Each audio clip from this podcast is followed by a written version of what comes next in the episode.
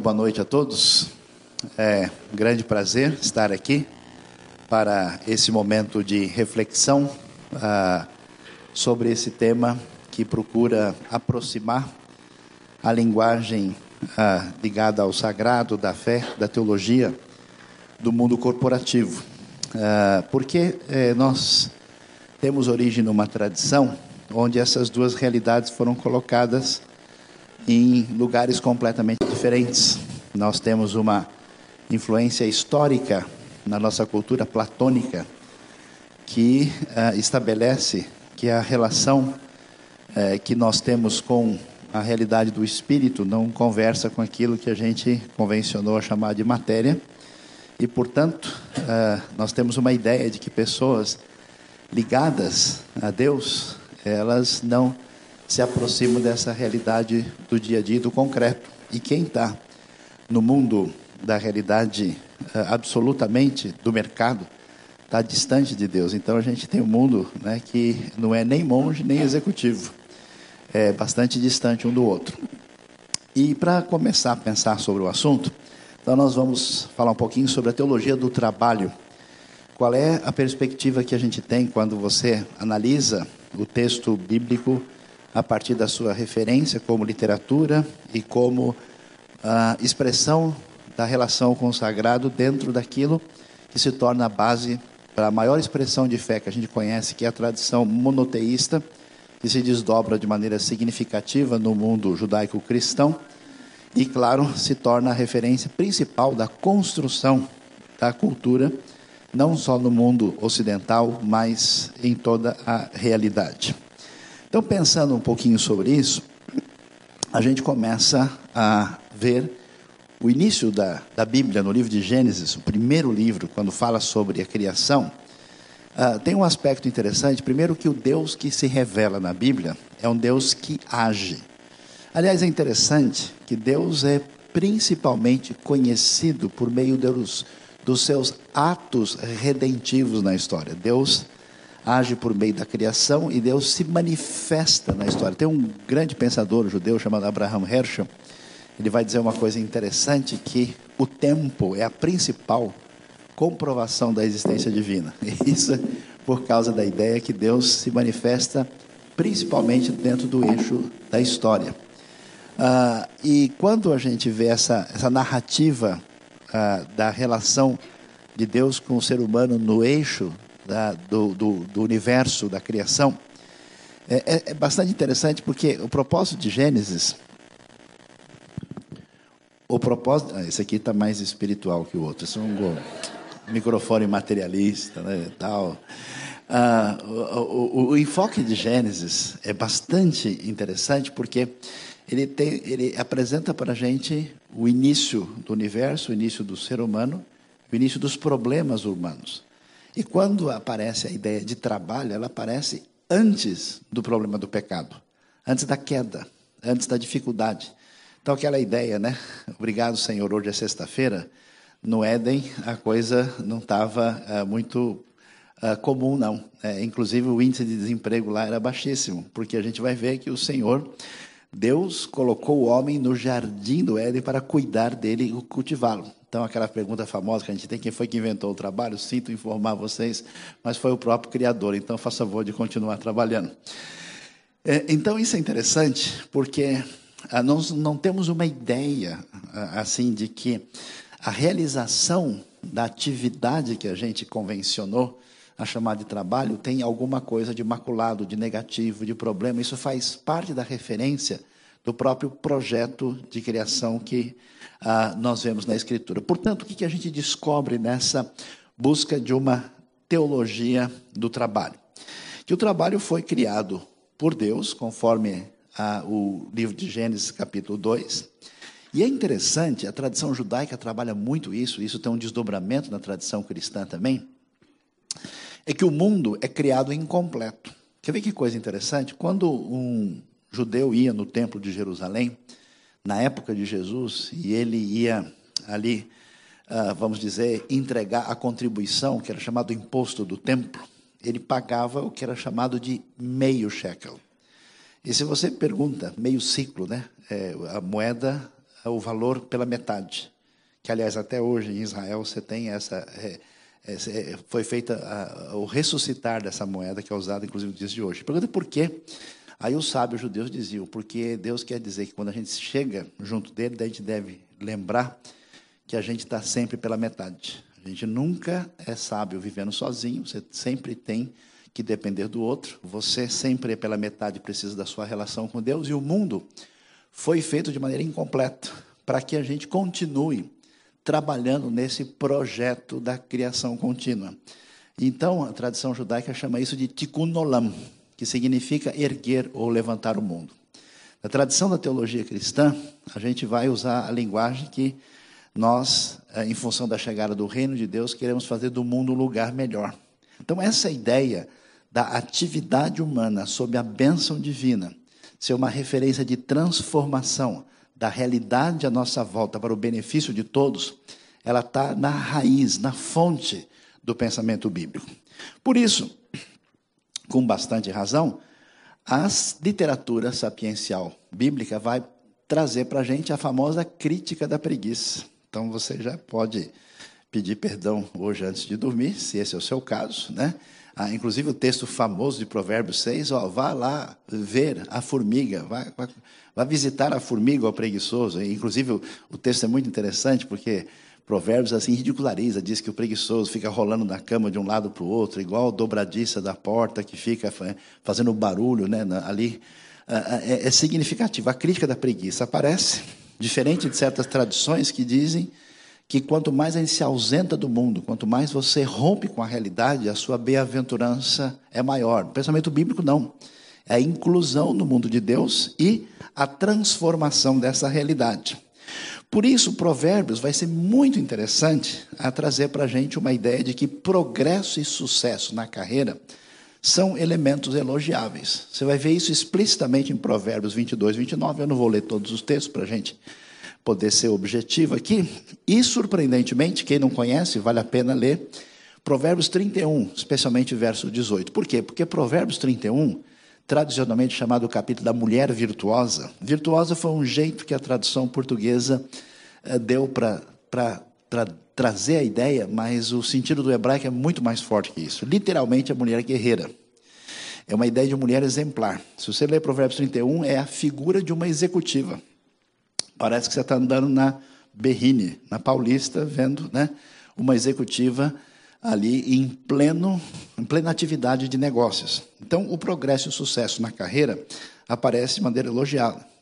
E para a gente não pensar que isso é um tipo de pensamento exclusivamente do contexto mais co concreto do Antigo Testamento, no Novo Testamento, ah, por causa da ideia de que nós, enquanto devemos fazer com que o reino de Deus seja realidade, a gente aguarda o reino futuro nessa transição, nessa espera, e ao mesmo tempo, enquanto você faz do mundo um lugar melhor, você espera a plenitude chegar. Teve pessoal que começou a querer esperar demais e parou de trabalhar e começou a viver folgadamente na casa dos outros. E a Bíblia vai direto ao ponto. Ao ponto. Paulo escreve em 2 Tessalonicenses 3,10 o seguinte: se alguém não quer trabalhar, também não deve comer. Então, é, é muito objetiva a ideia de que isso é importante. Ah, para a gente perceber como esse desdobramento do trabalho produzia uma vida melhor, produzia riquezas, nós vamos ver que o texto bíblico não tem qualquer crise com isso. Muita gente que é bastante elogiada na Bíblia como referência de pessoa que é, caminhou na sua trajetória de fé de um modo que serve de, de estudo de atenção para nós, como o caso de Davi, de Jó, eram pessoas ricas. Para alguém não imaginar que o pensamento bíblico, por ser tradicionalmente é, descrito como um pensamento religioso, tem uma ideia de rompimento com a atividade que produz mudança e atividade que produz lucro e que produz é, recurso financeiro. Por isso, ah, isso aparece e, e essa realidade de produção de bens serve, inclusive, como um benefício dentro do contexto de solidariedade da comunidade para beneficiar quem está em necessidade. Então, existe todo um pensamento bíblico de preocupação com o órfão, com a viúva, com o necessitado, com o estrangeiro e assim por diante. O elogio da generosidade aparece em Deuteronômio capítulo 15, versos 7 e 8, e assim também em outros textos da Escritura que merece a nossa atenção. Agora, pensando sobre essa teologia do trabalho, ah, uma coisa que não está tão claro, talvez seja uma dificuldade, porque a gente hoje tem um método de ensino um pouco difícil, porque a gente forma técnicos especialistas em uma determinada área. A gente perdeu um pouco né, essa, essa ideia da visão ampla, geral.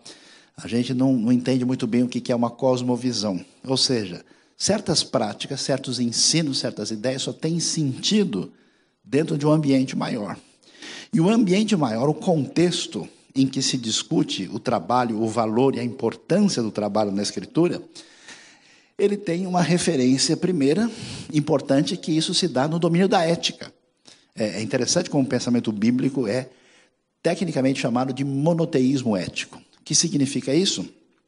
Que é necessário que a minha identidade se defina a partir da circunscrição da minha relação com Deus e com o próximo. Qual é a essência do pensamento bíblico? Amar Deus e amar o próximo. Portanto, a ética que estabelece os limites da minha relação, tanto no que diz respeito à minha relação com o Criador como com o próximo, é interessante os dez mandamentos. O que os dez mandamentos diz? Não furtarás. Diz que ninguém deve cobiçar a casa do próximo, nem qualquer coisa que pertença ao próximo. Ou seja, o conceito subjacente é que existe propriedade privada. A gente acha que é invenção da modernidade. Isso é uma referência. Porque se você não pode roubar algo e você não pode cobiçar o que pertence a outro, compreende-se que essa realidade está bem definida. E outra coisa significativa, ah, o texto bíblico nos chama a uma responsabilidade. O chamado ao trabalho é chamado à responsabilidade de fazer diferença nesse mundo. Por isso, o texto trabalha de uma maneira interessante que ah, a modernidade veio, talvez demorar até um pouco para para entender a plenitude disso. Não faz muito tempo, a gente tem tanta gente que vive nas Américas, por quê? Porque na Europa estava cheio de monarquias absolutas e absolutistas. Nós temos o que? Limites do Estado. Na Bíblia, antes de qualquer outro livro, existem parâmetros para o rei. O rei não é a lei, o rei se submete à lei. O abuso do poder real é criticado. Você vai ver isso em Deuteronômio 17, 14 a 20, até onde o rei pode ir. E um texto fascinante, 1 Samuel 8, 11 a 18, que o pessoal está muito animado né, com as últimas notícias de que é legal ter um rei. E aí Deus disse para Samuel, Samuel transmite para o povo, ó, fala, se o pessoal quiser um rei, pode ter, mas quer saber o custo dele? Ó, vai exigir isso, vocês vão pagar tanto de imposto. Era mais complicado do que campanha eleitoral nos dias de hoje. A gente realmente vai ver como ah, eles devem pensar bem antes de querer pagar essa conta. Esse contexto é importante para a gente entender essa realidade de maneira bastante significativa. Portanto, o que, que a gente vai ver? Que no pensamento bíblico, trabalhar é algo que vem de Deus, o trabalho vem de Deus. Trabalhar é considerado virtude, e é interessante, no sentido mais amplo da palavra, trabalho é assunto espiritual. Trabalho não tem nada a ver com uma coisa que se opõe a uma espiritualidade sadia. Dá uma olhada, por exemplo, em alguns textos que são significativos, por exemplo, em Colossenses 3:23, tudo quanto fizerem, façam de todo o coração, como para o Senhor e não para os homens. É interessante, né? Porque por que, que você trabalha? Qual é a sua motivação? Ah, eu trabalho porque eu preciso. Eu trabalho porque eu sou obrigado. Eu trabalho, né? Ah, então, aliás, é a gente pensar o que a gente vai fazer na eternidade. Pessoal, acho que a gente vai ficar deitado na praia celestial a vida toda. Será que é isso mesmo? Tenho certeza que você ainda quer aí, né? Então, ah, o que, que acontece? Ah, você é chamado a entender que aquilo que você realiza é realizado de maneira plena, com o máximo de qualidade possível, porque é feito para o Senhor. Olha o Provérbios 21, verso 5. Os planos bem elaborados levam à fartura. Você percebe que no texto bíblico existe uma ideia. Aliás, a palavra shalom, que a gente está acostumado, que é a palavra paz. Na verdade, shalom quer dizer uma ideia de algo completo. Shalom pode ser traduzido por prosperidade. E tem a, mesma raiz do verbo pagar. Né? Se o cara não paga você, você não fica em paz. E a sua prosperidade vai embora, está tudo ligado. Né? Paz, prosperidade, né? Está tudo é, bem e pagamento, tudo com P. Assim, se vocês não forem dignos de confiança em lidar com as riquezas deste mundo ímpio, quem lhes confiará as verdadeiras riquezas? Jesus ensinando e falando sobre a realidade do mundo futuro, ele vai estabelecer esse paradigma interessante, dizendo o seguinte: ó, quem não lida com as riquezas nessa realidade desse mundo que está tão marcado pelos descompassos aí do mal, do pecado, essa pessoa também não tem como lidar com as verdadeiras riquezas. Então a gente observa que essa realidade ela é bastante significativa. Não é sem razão que quando a gente olha o cenário mundial, especialmente no contexto, eh, vamos dizer, mais recente nos últimos séculos, você vai ver que tanto, tanto dentro do contexto judaico como no contexto de influência protestante, que tem essa perspectiva sobre o texto, você vai ver a presença de progresso, desenvolvimento e uma ideia de que o trabalho é aliado da espiritualidade. Né? Quando você vai prestar um culto, como você diz até mesmo em inglês. Né? Aliás, a palavra hebraica, cultuar e trabalhar, é a mesma. É o verbo avad, la avod. E por isso que em inglês você diz que o culto é um service. Português antigo também chamava de serviço. As coisas estão interrelacionadas. Olha que coisa surpreendente. O pessoal, a gente, a gente descobre que o pessoal lê pouco a Bíblia. Quando eles começam a falar groselha. Por quê? Porque eles falam do texto bíblico como se o texto estivesse falando de fumacinhas e noivoantes o tempo todo. Na Bíblia tem mais de 2.300 versículos que falam sobre dinheiro. Agora o pessoal vai ler a Bíblia. Mais ou menos 500 versículos sobre oração, menos de 500 sobre fé. Jesus fala mais sobre o dinheiro, especialmente usando como referência a comparação, do que qualquer outro assunto. No pensamento bíblico, gerar recursos de modo responsável faz parte da imagem de Deus. Ou seja, o ser humano ele é criado à imagem de Deus, e quando a Bíblia fala sobre isso em Gênesis 1, 26, diz que ele tem a responsabilidade de colocar a criação sob o domínio divino, ou seja, zelar dessa criação. Isso traz para a gente dois elementos significativos: um, a responsabilidade econômica e outra ecológica. Ou seja, trabalhar com esse mundo criado por Deus de modo que a vida das pessoas seja possível que a gente sabe que ficando à mercê de qualquer tipo de intempérie, você tem uma comunidade destruída de uma hora para outra. Então a economia é importante e o cuidado também é importante. Você vai ver as leis sobre a terra, por exemplo, é interessante que você cuida da terra, você planta na terra, você deve fazer o máximo, mas ao mesmo tempo você não pode exaurir a terra. Então esse equilíbrio é muito significativo. Como é que a gente lida com isso? Por que é então que historicamente Deus se afastou da carreira dos negócios. Por que, que o pessoal? Porque existe historicamente uh, interpretações que não estão devidamente alinhadas com a compreensão adequada do texto bíblico. Nós temos, por exemplo, uma tradição uh, religiosa histórica que teve muita força na Idade Média, que dizia o seguinte: espiritualidade é sinônimo de pobreza. Que quanto mais alguém está perto de Deus, mais miserável, pobre e desapegado do mundo material essa pessoa deve ser. E recentemente está ouvindo o contrário. Você tem a, a sugestão de que templo é dinheiro e que religião virou mercado. Então, como é que a gente lida com isso? Ah, o movimento monástico medieval, lendo textos como Lucas 12, Lucas 18, quando Jesus diz para o homem rico, né, para o que ele deveria vender tudo que ele tinha e dar aos pobres, e esse elogio ah, que, fora de contexto, a pessoa imagina que é um elogio que tem a ver com uma postura absoluta, que um verdadeiro cristão não pode ter nada, sem entender que, no caso daquele jovem, era o fato dele colocar isso acima de tudo e isso ser uma referência acima de Deus na sua vida. Então surgiu a ideia de que um verdadeiro cristão deve vender tudo, dar aos pobres e viver na maior miséria possível. Não é essa a proposta. Como é que a gente pode dizer que não? Porque você vai ver Deus, os ensinamentos de Deus no Novo Testamento tratando pessoas que têm recursos com a maior naturalidade. 1 Timóteo capítulo 6, ordena aos ricos desse mundo que façam isso. Bom, se a riqueza não existia na igreja, como é que pode ordenar aos ricos desse mundo, se eles não estão lá?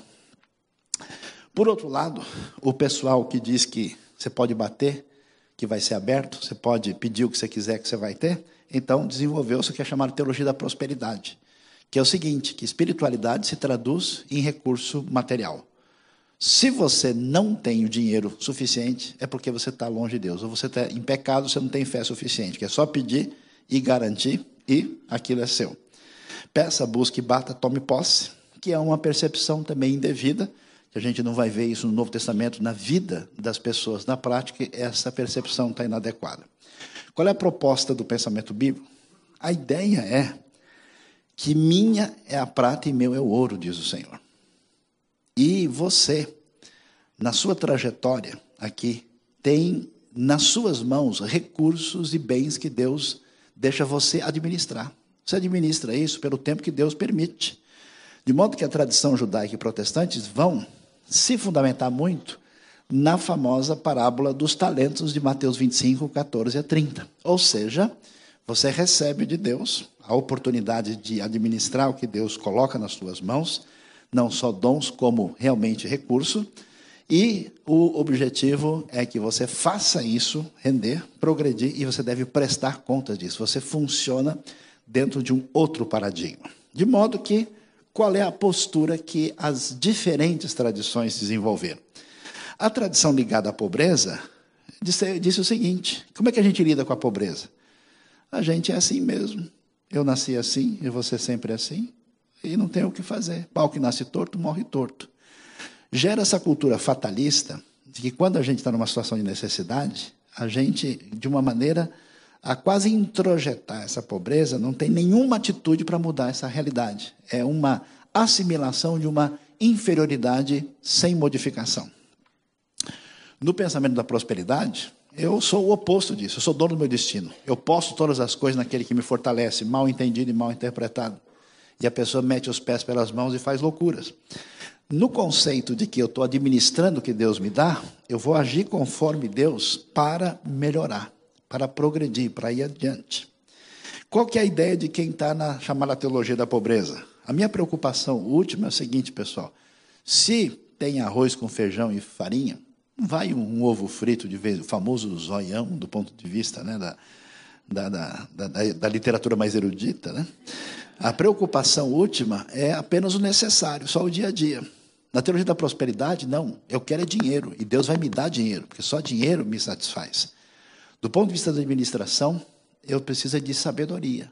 Preciso de princípios para lidar, para saber lidar quando eu tenho recurso e quando eu tenho que lutar com uma escassez de recursos. Portanto, a postura da pobreza produz alienação, que é um tipo de espiritualidade, de fato, de negação do mundo pessoa fica em crise, né? Porque e tem gente assim que ele, ele vive nos dois mundos, né? E ele está nessa espécie de esquizofrenia e sente culpa permanentemente. E a prosperidade, simplesmente a motivação é para ser rico, enquanto no conceito de administração a ideia é fidelidade. Deus me deu o privilégio, a responsabilidade, desenvolver o que eu tenho de progredir, de crescer, e eu preciso usar isso com responsabilidade. Meu objetivo não é só dar uma oferta ou entregar um dízimo simplesmente para a comunidade do clube celestial, mas eu tudo que eu faço com os meus recursos tem que ser para a glória de Deus. E aí você tem uma responsabilidade diferenciada. Portanto, o que a teologia da pobreza traz? Uma ideia de negação do material e de um desprezo pelos bens materiais. Fica até difícil a gente olhar para os lírios do campo, nem olhar as aves do céu, porque essas coisas são materiais, não são suficientemente nebulosas. Né? Talvez uma nuvem já está no meio do caminho, assim, a gente pode olhar. Né? E, de certa forma, os bens são uma maldição. Quem assistiu O Nome da Rosa, lembra talvez da discussão que existe entre eles? Será que Cristo tinha propriedade sobre as roupas que ele usava, ou será que as roupas foram dadas por ele? Será que Cristo tinha alguma coisa ou não tinha? Né? Isso virou uma discussão por causa da ideia de que ter qualquer coisa que lhe pertence seria uma espécie ah, de maldição. Enquanto no mundo da prosperidade, prosperidade é a recompensa do justo. Se você é fiel, não vai faltar tudo que você quer. O seu BMW está prometido. Vai ver uma belina muito velha, né? A coisa não é bem isso. E aí, uh, não é maldição, mas é um direito. E as pessoas, inclusive, entram num projeto muito complicado de bater o pé, de exigir e de declarar que tem aquilo que está longe da sua realidade. Da perspectiva bíblica, os bens são confiados a nós de modo variável. Não é mais ou menos espiritual quem tem mais ou tem menos. E o que eu tenho é um privilégio dado por Deus para eu lidar com isso adequadamente. Por isso, diferentemente da visão bíblica, a teologia da pobreza tem uma vida sem cuidado. Entendendo indevidamente que está buscando o reino acima de tudo. Quando as pessoas. Você sabe que no mundo medieval, o pessoal valorizava até gente doente. Dizia que uma pessoa cheia de piolhos era mais espiritual do que aqueles que se cuidavam.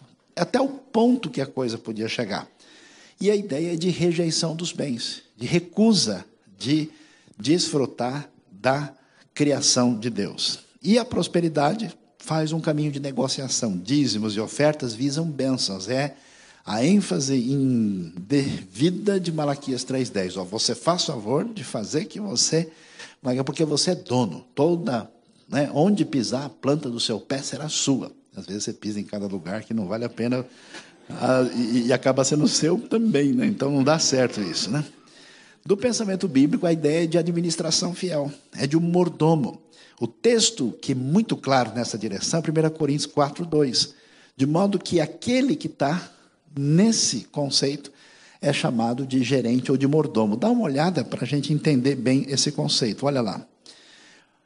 Paulo diz em 1 Coríntios 4, 2, portanto, que todos nos considerem como servos de Cristo, e essa palavrinha importante, encarregados dos mistérios de Deus. O que se requer desses encarregados é que sejam fiéis. Essa palavra encarregado, a pessoa que está nessa administração desse agir divino, olha que coisa interessante, é a palavra oikonomos no grego, de onde vem a nossa economia. É essa palavra que está lá ela significa gerente ou administrador. As versões, às vezes, bíblicas usam uns termos meio né, que, que afastam a Bíblia do nosso mundo corporativo. O que, que acontece? A gente vai ver que foi Deus que nos deu a autoridade de sermos administradores. Ou seja, você tem, nem você pertence a você, você já é emprestado. Então, o que Deus permite que você tenha é uma oportunidade durante um certo tempo para você administrar isso segundo os princípios de Deus, para a sua honra e para a sua glória. Então, essa palavra é forte, né? Olha, olha a palavra de responsabilidade para o ser humano. Tu fizeste dominar sobre as obras das tuas mãos, sobre os teus pés, tudo pusestes, mostrando esse papel do ser humano de criar e administrar essa realidade. Portanto, como é que a gente pensa e reflete sobre o assunto. Quem vive no pensamento da pobreza pensa que poupar para o futuro não é espiritual. Você não tem fé. Você tem que gastar, confiar que Deus vai entregar. Será? Provérbios não diz que isso é sinal de fé. Progredir financeiramente não é espiritual. A gente, e tem muita gente que é, entre aspas, muito voltado para a espiritualidade e que não leva em conta conselhos bíblicos explícitos que você precisa estar tá precavido para qualquer dificuldade. Pessoas que, entre aspas, são confiam em Deus, mas na verdade têm uma atitude de falta de responsabilidade para com a vida e às vezes com a própria família. A prosperidade é que Deus está em dívida com você. O negócio é muito estranho. Deus me deve as suas promessas. Inclusive tem mecanismo de como botar Deus na parede fazer ele funcionar.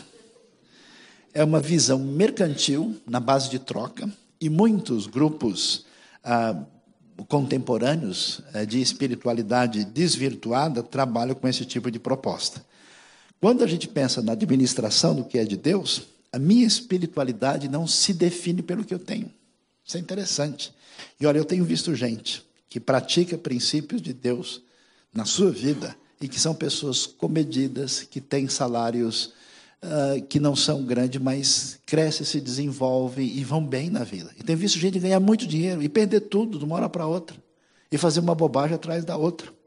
A minha espiritualidade se define pela maneira como administro que de fato pertence a Deus. E Deus deixou passar alguns anos na sua mão, porque do Senhor é a terra, a sua plenitude, o mundo e os que nele habitam. Então, o que a gente deve entender? Que se nós queremos um mundo melhor, se nós queremos um mundo de bênção, de prosperidade, nós temos a possibilidade de, estudando a criação, de Deus fazer esse mundo melhor, Deus deve reinar na economia. Os princípios, você pode ver, ideias bíblicas que entraram em certos ambientes culturais e foram levadas a sério, você vai perceber isso na história da Europa, história da América do Norte, história recente de países da Ásia, uh, e muitas famílias na nossa realidade brasileira e na América do Sul, você vai ver que a coisa muda na direção positiva. Deus deve reinar na economia e, portanto, do ponto de vista de uma teologia bíblica, faz favor de prosperar e crescer. Deus não quer que ninguém imagine que miséria é sinônimo de espiritualidade. Não é essa a proposta. Então, cresça. Você tem talentos a desenvolver, você tem potencial que pode abençoar muita gente, então você tem a responsabilidade. Agora, submisso à direção divina, seja fiel e seja honesto. Sem os princípios, sem a ética, a gente não chega em lugar nenhum. O perigo do outro lado, para onde a teologia da prosperidade leva, não deixe o dinheiro reinar. Se as suas riquezas aumentam, não coloque nelas o seu coração.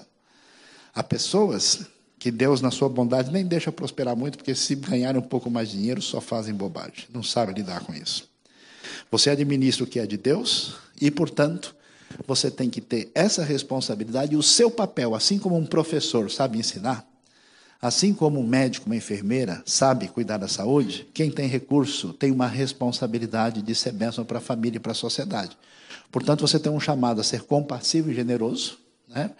porque se você ama o dinheiro e se fecha, isso vai acabar destruindo você. Seja compassivo e generoso, seja canal de bênção e invista no reino de Deus, porque isso é o caminho de todo mundo que conhece a Deus de verdade. Portanto, ah, nós temos aí esse, essa introdução, esse resumo geral que nos dá a compreensão do que, que a Bíblia, do que a revelação sobre Deus nos fala sobre trabalho e recurso e como isso deve ser usado na nossa vida. Muito obrigado pela atenção de todos, que Deus nos abençoe nessa noite.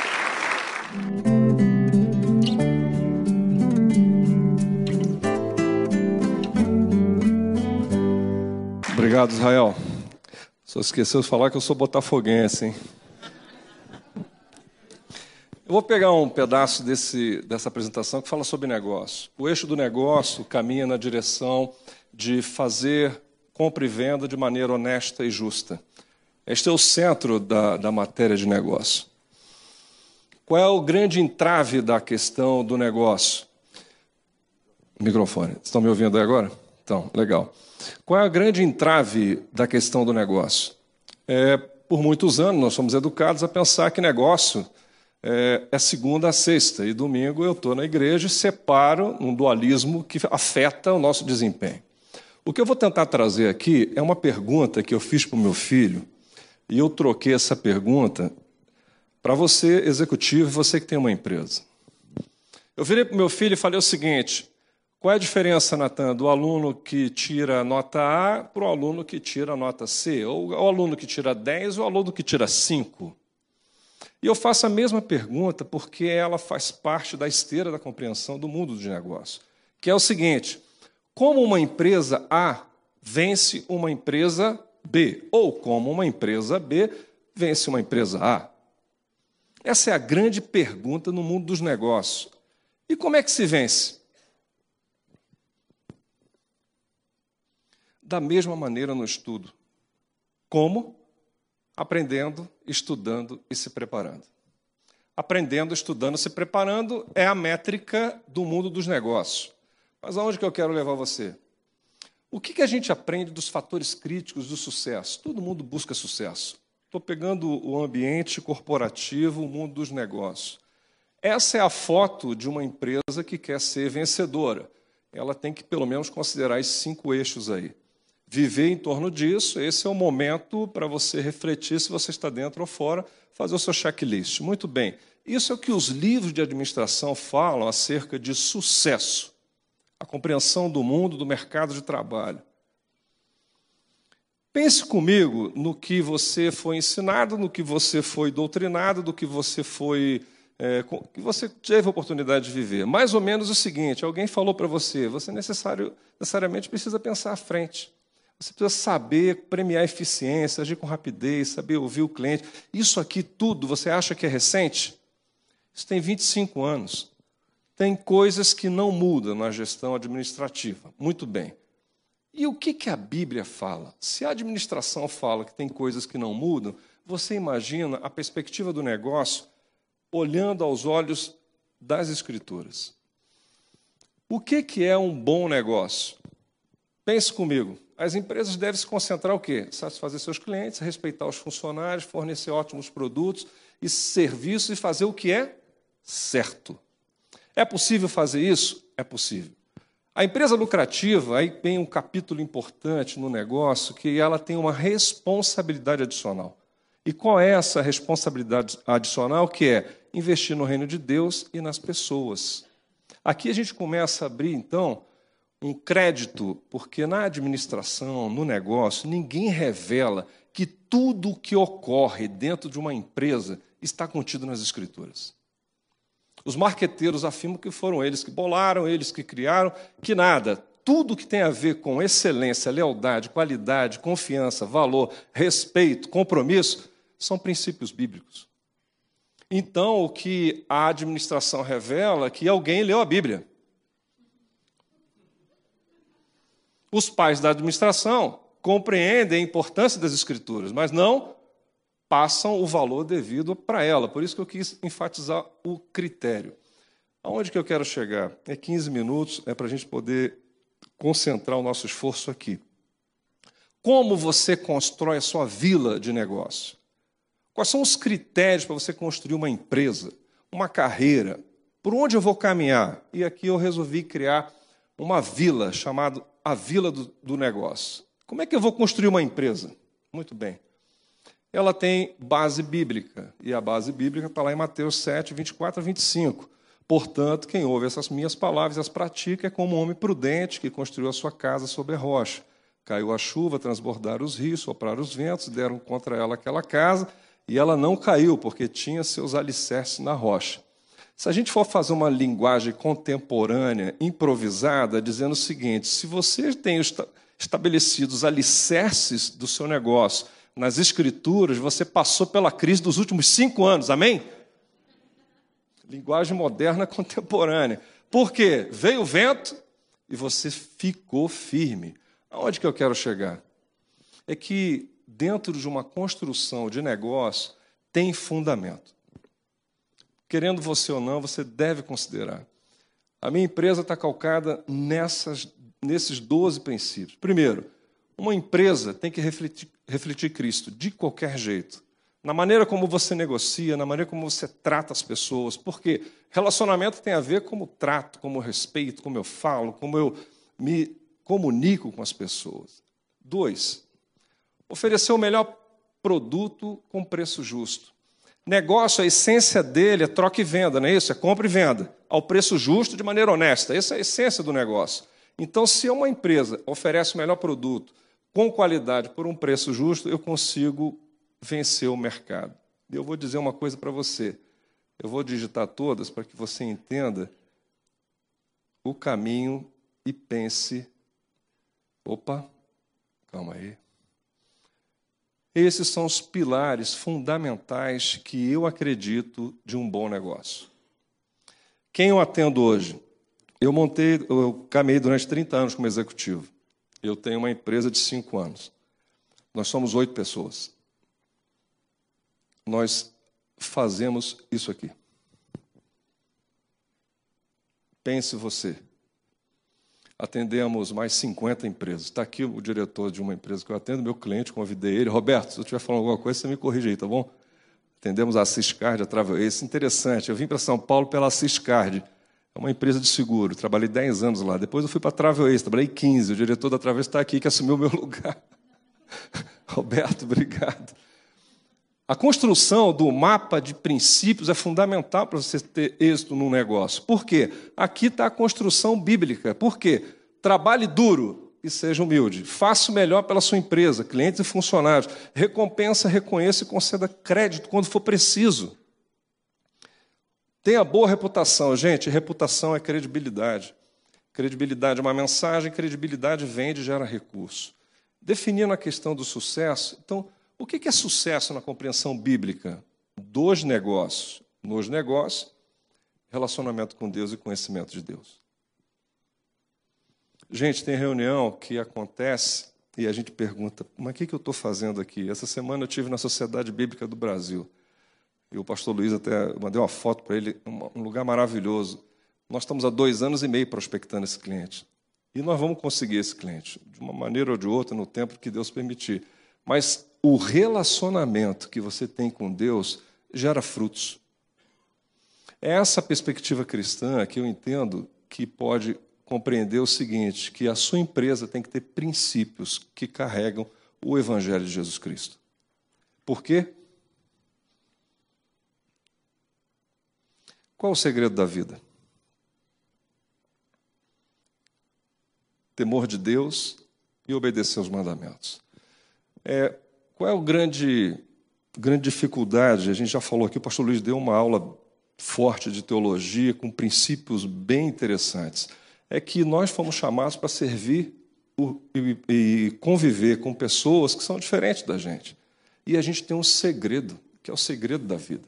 Por quê? O temor ao Senhor é o princípio da sabedoria. O que, que os negócios é, precisam? De gente que sejam, que tenha conhecimento, que seja sábio, para manusear o quê? Os negócios. Então, gente, apontando o caminho nesses dez minutos que a gente tem, é, qual é o segredo do negócio? fazer o que é certo, fazer o que é justo, da maneira correta, para agradar e glorificar a Deus. Essa é a essência do negócio. Mas, Evandro, será que dá certo? Dá certo. Dá certo porque eu vivo isso e acredito nisso. Gente, é mais ou menos esse bate-bola dos 10 minutos. Que Deus abençoe vocês.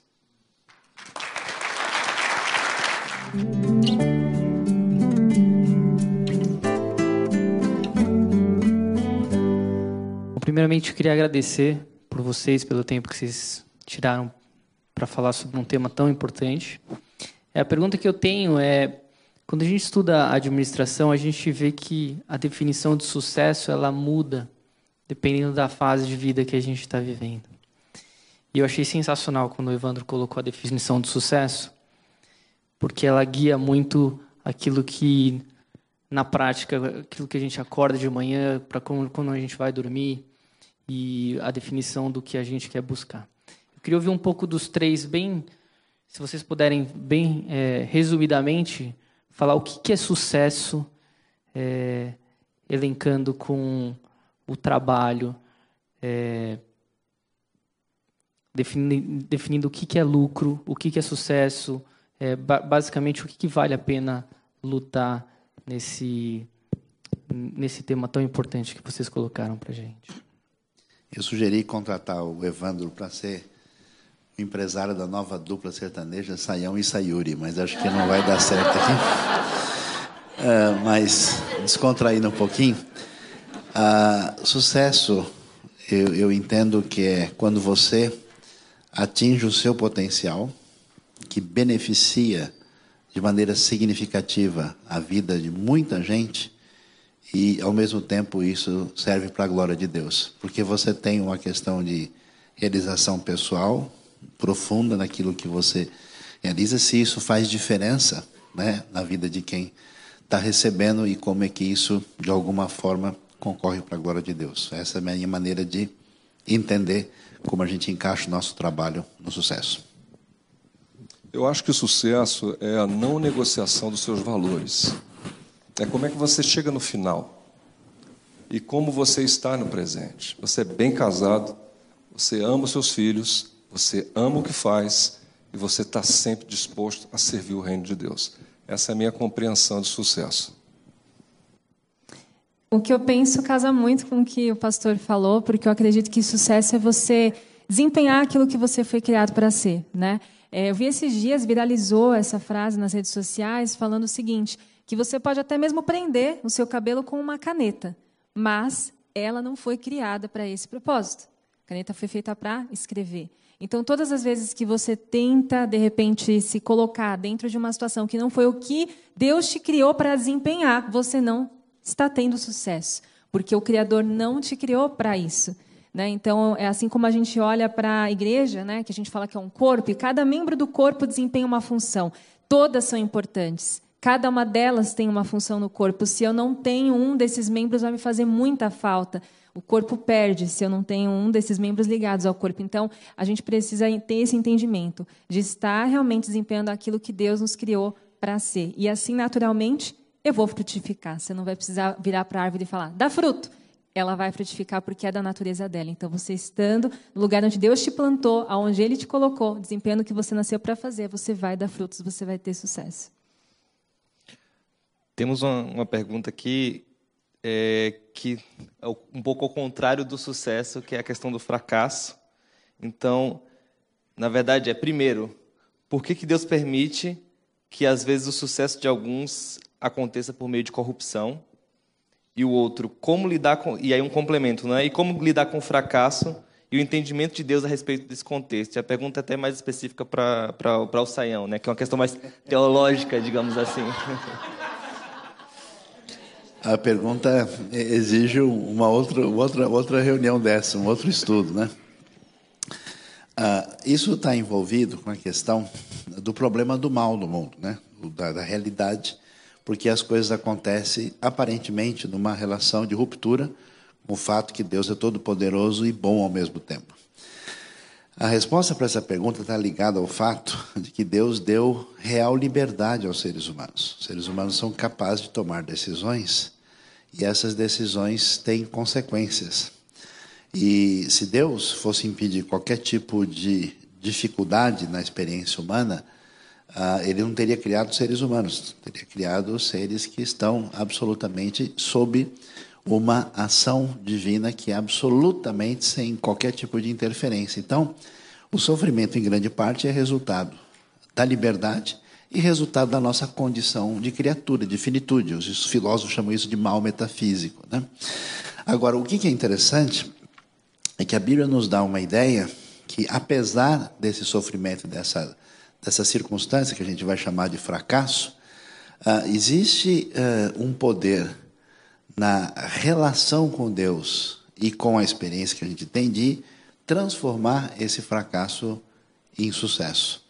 Então é interessante, por exemplo, o caso daquele homem. Escuta, Senhor, né, em João capítulo 9, esse homem nasceu cego assim porque é culpa dele ou dos seus pais? A resposta de Jesus não é dele nem dos pais, mas ele está assim para que nele se manifeste a obra de Deus na vida dele. Então, é, traduzindo para a linguagem infantil, é a história do patinho feio. Você tem uma experiência difícil, uma circunstância complicada, uma situação que aparentemente não tem sentido, porque só Deus que tem a visão onisciente completa e pode ver o quadro final que vai se desenhar, uh, pode dar uma resposta definitiva, você, na sua visão limitada, você não sabe o que está acontecendo e qual é o sentido disso do ponto de vista do infinito. Então, aquilo que você passa por privação, por dificuldade, por luta, por dificuldade, eu acho que os três aqui, se fosse cada um contar a sua história, poderia mostrar para vocês como o sucesso que Deus trouxe para a vida da gente surgiu do que aquilo que seria aparentemente sofrimento, dificuldade e fracasso. Então, nesse sentido, ah, Deus permite, e é uma possibilidade, mediante essa relação com Deus e com o Evangelho, de transformar a experiência difícil numa realidade superior, é o surgimento da flor no meio do deserto. Eu queria complementar isso que o Simon falou, isso é verdade. Todo homem de sucesso teve seu fracasso, teve seu desencontro. Conheço muitos homens de sucesso. Eles tiveram seus momentos de fracasso. Tiveram seus desertos e ali se tornou mais gente, mais humilde. Porque o grande desafio hoje, o pastor falava a respeito da pobreza, é, a questão da riqueza, que é o outro contraponto, é que a arrogância, a pior de todos os elementos, é quando você encontra um rico arrogante sem a compreensão do reino de Deus, porque ele não é capaz de fazer o que Deus quer que ele faça.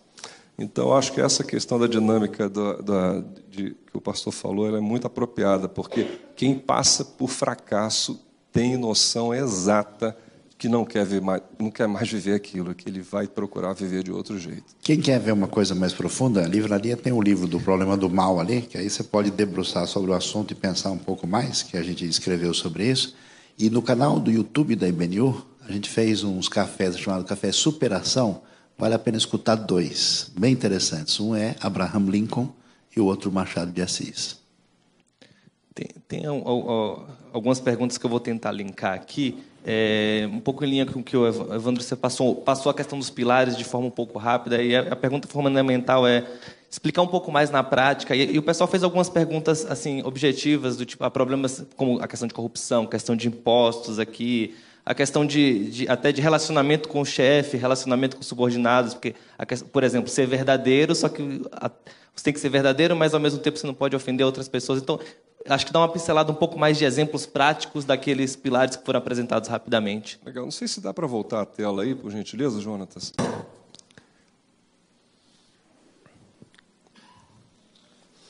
Uma organização é um organismo vivo, ela tem um comportamento, ela vai sendo é, adaptada, ela se renova, ela tem um comportamento de repactuar, de inovar, de vencer a concorrência.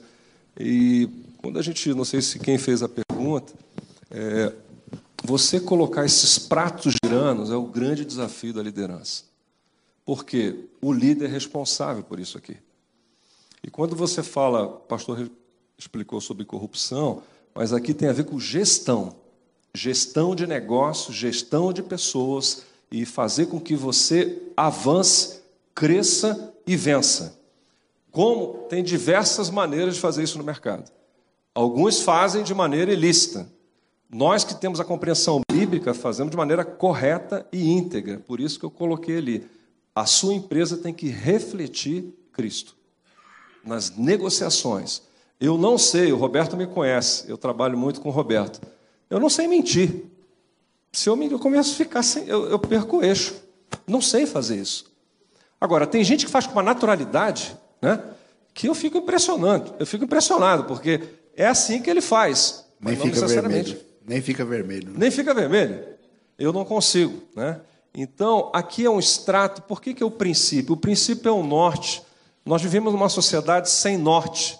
E uma empresa que tem norte já é um grande avanço. Por quê? É baseado nessas pedras que você negocia, baseado nesses valores que você prospera. Eu acho que é isso, Matheus, se eu conseguir responder essa pergunta tão Talvez interessante que a, a, drama do pessoal é por que, que é tão bonito a gente falar assim e na hora do vamos ver a corrupção rola solta, como é que a gente faz? Você tem um organismo doente, a coisa está complicada. A ideia do próprio Salmo, né? quando os fundamentos se, se perdem, se corrompem, o que poderá fazer o justo? O que, que acontece? Você não tem opção, que à medida que você vai cedendo, essa corrupção vai tomando espaço e no fim é a morte de todo mundo. Então, a postura, isso que o Evandro está colocando, é você ter que enfrentar. Chega uma hora, é porque o limite do seu sucesso, da sua caminhada, tem a ver com o seu caráter. Se você se negocia e é falso e faz qualquer negócio, sujeira tal, isso mais cedo ou mais tarde se volta contra você e todo mundo morre. Então, ser sal da terra significa não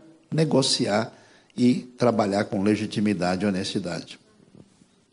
Queria só complementar. Eu gosto muito é, da história de José, quando a gente fala também muito sobre isso, porque quando a gente olha para José, as circunstâncias da vida dele mudaram muitas vezes, né? Ele se via em ambientes diferentes. Ele chegou até uma prisão, só que o ambiente não mudava quem ele era.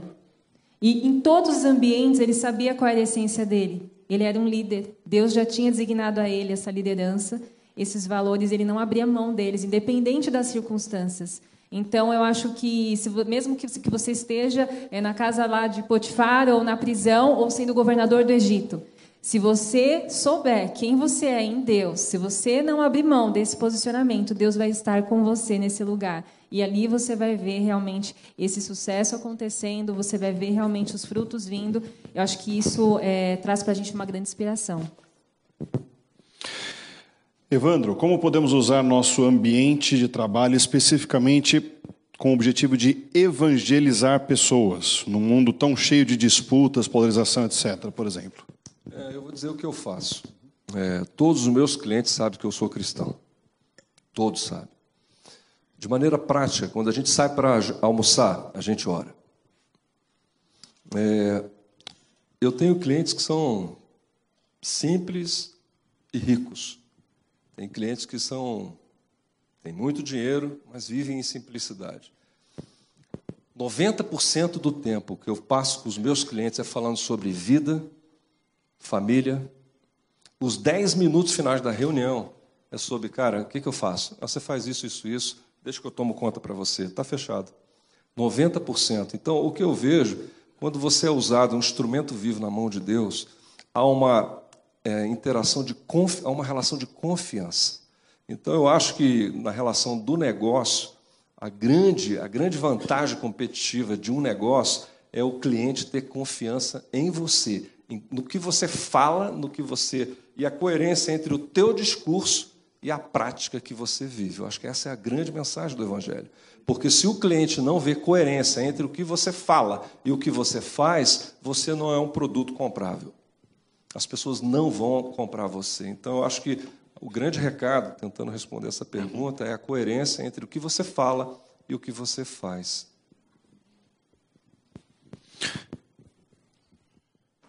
Uma outra pergunta. Sim. Pode, perdão. Boa noite. É, dentro dos pilares, até você falou um pouquinho agora sobre o que eu, da minha dúvida, mas é que muitos deles, é, até não, não cristãos, têm, né? Então, ética, honestidade, isso é, muitas pessoas têm e não necessariamente são cristãs. E acho que o, o grande desafio nosso é, e meu, né, que eu vivo, é como é, glorificar a Deus, como mostrar o que Deus faz na minha vida, no meu trabalho, na minha relação com, com os clientes, com as pessoas. E às vezes, né, você colocou, ah, eu, eu oro com o cliente, eu, mas tem, tem espaços, tem ambientes que as pessoas não aceitam, que não permitem, que são mais resistentes.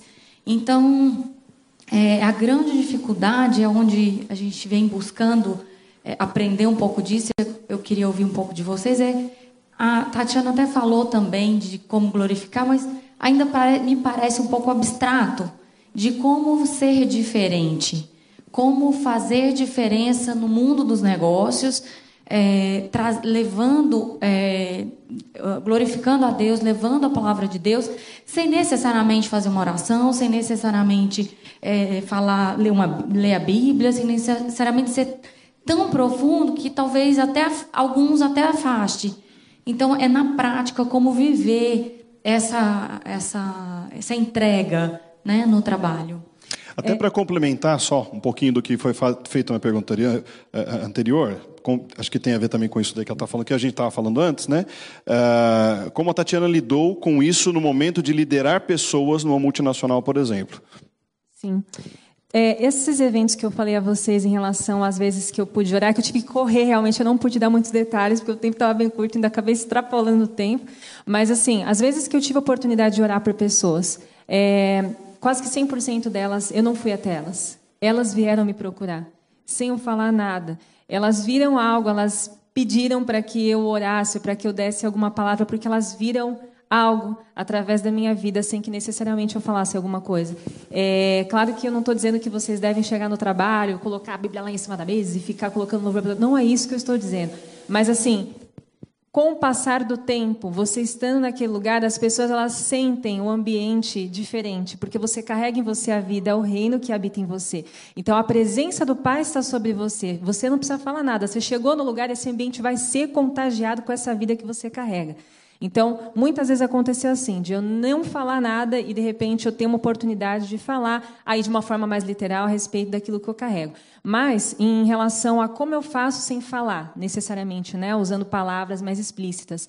Todas as vezes que eu vou falar de negócios com os clientes, eu, eu faça um exercício para que realmente eu esteja naquela reunião buscando o melhor para aquela empresa. Eu penso sempre assim: isso que eu estou fazendo não é simplesmente para gerar mais lucro para essa empresa que eu represento, mas há famílias aqui, há pais de família aqui, há mulheres aqui que através desse dessa solução que eu estou levando, vão conseguir é, é, impulsionar os seus negócios, vão conseguir atrair mais clientes. O pão de cada dia vai ser colocado na mesa. Eu estou ajudando famílias, eu estou ajudando a sociedade, eu estou fazendo bem em prol dessas pessoas, em prol da sociedade. Então, você, de uma forma muito genuína, ir até esses clientes, lidar com essas pessoas, não para aquilo que eles podem te dar em troca. Eu tenho que ir para essa reunião porque eu preciso bater uma meta. Eu preciso bater uma meta, eu estou sendo cobrado, eu tenho que vender isso de qualquer jeito para esse cliente. Não. Mas realmente, você entendendo que aquilo é algo que vai beneficiar você fazer com esse entendimento de que você está gerando algo além, há um propósito dentro daquilo que você faz. Então, quando você tem esse entendimento, tudo que você fizer vai apontar para Deus, porque você está levando algo para as pessoas que vai gerar vida em várias esferas da vida dessa pessoa. Então, acho que aí, como o Evandro bem colocou, é, no tratamento que você dá aos clientes, se a gente olha para as empresas e vê tanta corrupção e vê tantas coisas erradas, tudo aquilo que nos causa até um certo desconforto, que você seja essa pessoa que vai ser, sabe, um catalisador da mudança mesmo, que vai trazer essa mudança. Quando eu era líder, muitas vezes eu me vi em situações que eu era cobrada por metas. E eu via pessoas que eram líderes de outros times fazendo coisas que não eram corretas. Muitas vezes eu era a última na colocação ali minha, minha equipe aparecia como sendo aquela que estava fazendo menos receita. Só que eu sabia que se fosse colocar preto no branco, na verdade é porque minha equipe não estava burlando algumas coisas. Então, a, a grande verdade é, ainda que aparentemente você não seja o primeiro perante os homens, seja fiel porque Deus não vai te desamparar, Ele vai certamente te abençoar, a bondade do Pai vai te acompanhar. E foi o que eu vivia, não abri mão desses valores. Ainda que me custasse, naquele momento, algumas pessoas olharem e falarem: nossa, a tua equipe não é a primeira, é a segunda, a terceira, mas depois a verdade sempre vem à tona, como vem em todos esses casos. Né? Então eu creio que não abrir mão daquilo que você sabe que é o correto, que é o que vai glorificar a Deus. Eu gosto de brincar, né, que muçulmano é xiita e evangélico é chato, né? Então, porque às vezes o cara é sem noção e vem com uma pegada religiosa e aí ele, se ele faz isso de maneira indevida, ele afasta as pessoas. Mas como é que funciona a realidade de qualquer ambiente de sociedade? Todo mundo está atrás de pessoas que gerem essa credibilidade, essa referência a quem eu desejo seguir. As pessoas hoje não seguem organizações, seguem gente, indivíduos. Você pega, você vê as pessoas que fazem influência no mundo são indivíduos que são essa, é, que, que são um convite à, à realização da vida. Então, qualquer ambiente que você está, as pessoas vão perceber se você é uma pessoa grata, uma pessoa satisfeita. Não é só o testemunho ético, uma pessoa alegre, uma pessoa resolvida, uma pessoa que tem conhecimento, uma pessoa que é de boa, uma pessoa que é ética, tudo isso eu, eu fiz matéria na pós-graduação, no mestrado na USP, no ambiente da sociologia e da filosofia. O ambiente mais hostil que você pode imaginar para a fé cristã, de boa. Aí o pessoal, eu brincava com todo mundo e o pessoal perguntava sobre religião, eu disfarçava. Um dia o professor ficou revoltado, você é da Opus Dei. Eu falei, nada, eu sou da Opus Night. Aí ele, como assim, né? Aí eu deixei, deixei, deixei. Quando foi assim, de repente ele falou: Eu sou pastor batista. O cara, mas você não parece pastor? Eu falei: Não, por quê? Você parece uma pessoa normal. Eu falei: Se você quiser, eu posso babar, virar o olho. O que você, que você quer que eu faça? Aí abriu um link que o pessoal começou a perguntar: Escuta, mas o que, que você pensa? Você acha que eu vou te falar de graça? Quando você vai me pagar? O que, que você acredita? Por que, que assim? Você percebe? Você tem que criar um clima dessa relação pessoal e de abertura e de credibilidade, que aí o pessoal vai, as pessoas vêm atrás de você e querem saber. E é interessante, pessoas totalmente resistentes. Então, essa, essa relação, esse negócio, que, aquilo que você, a Tati fala, que você carrega em si, essa relação, ela tem que ser essa luz que o pessoal vai ver e fala, puxa, por que, que essa pessoa é desse jeito? Eu estou curioso, eu queria saber.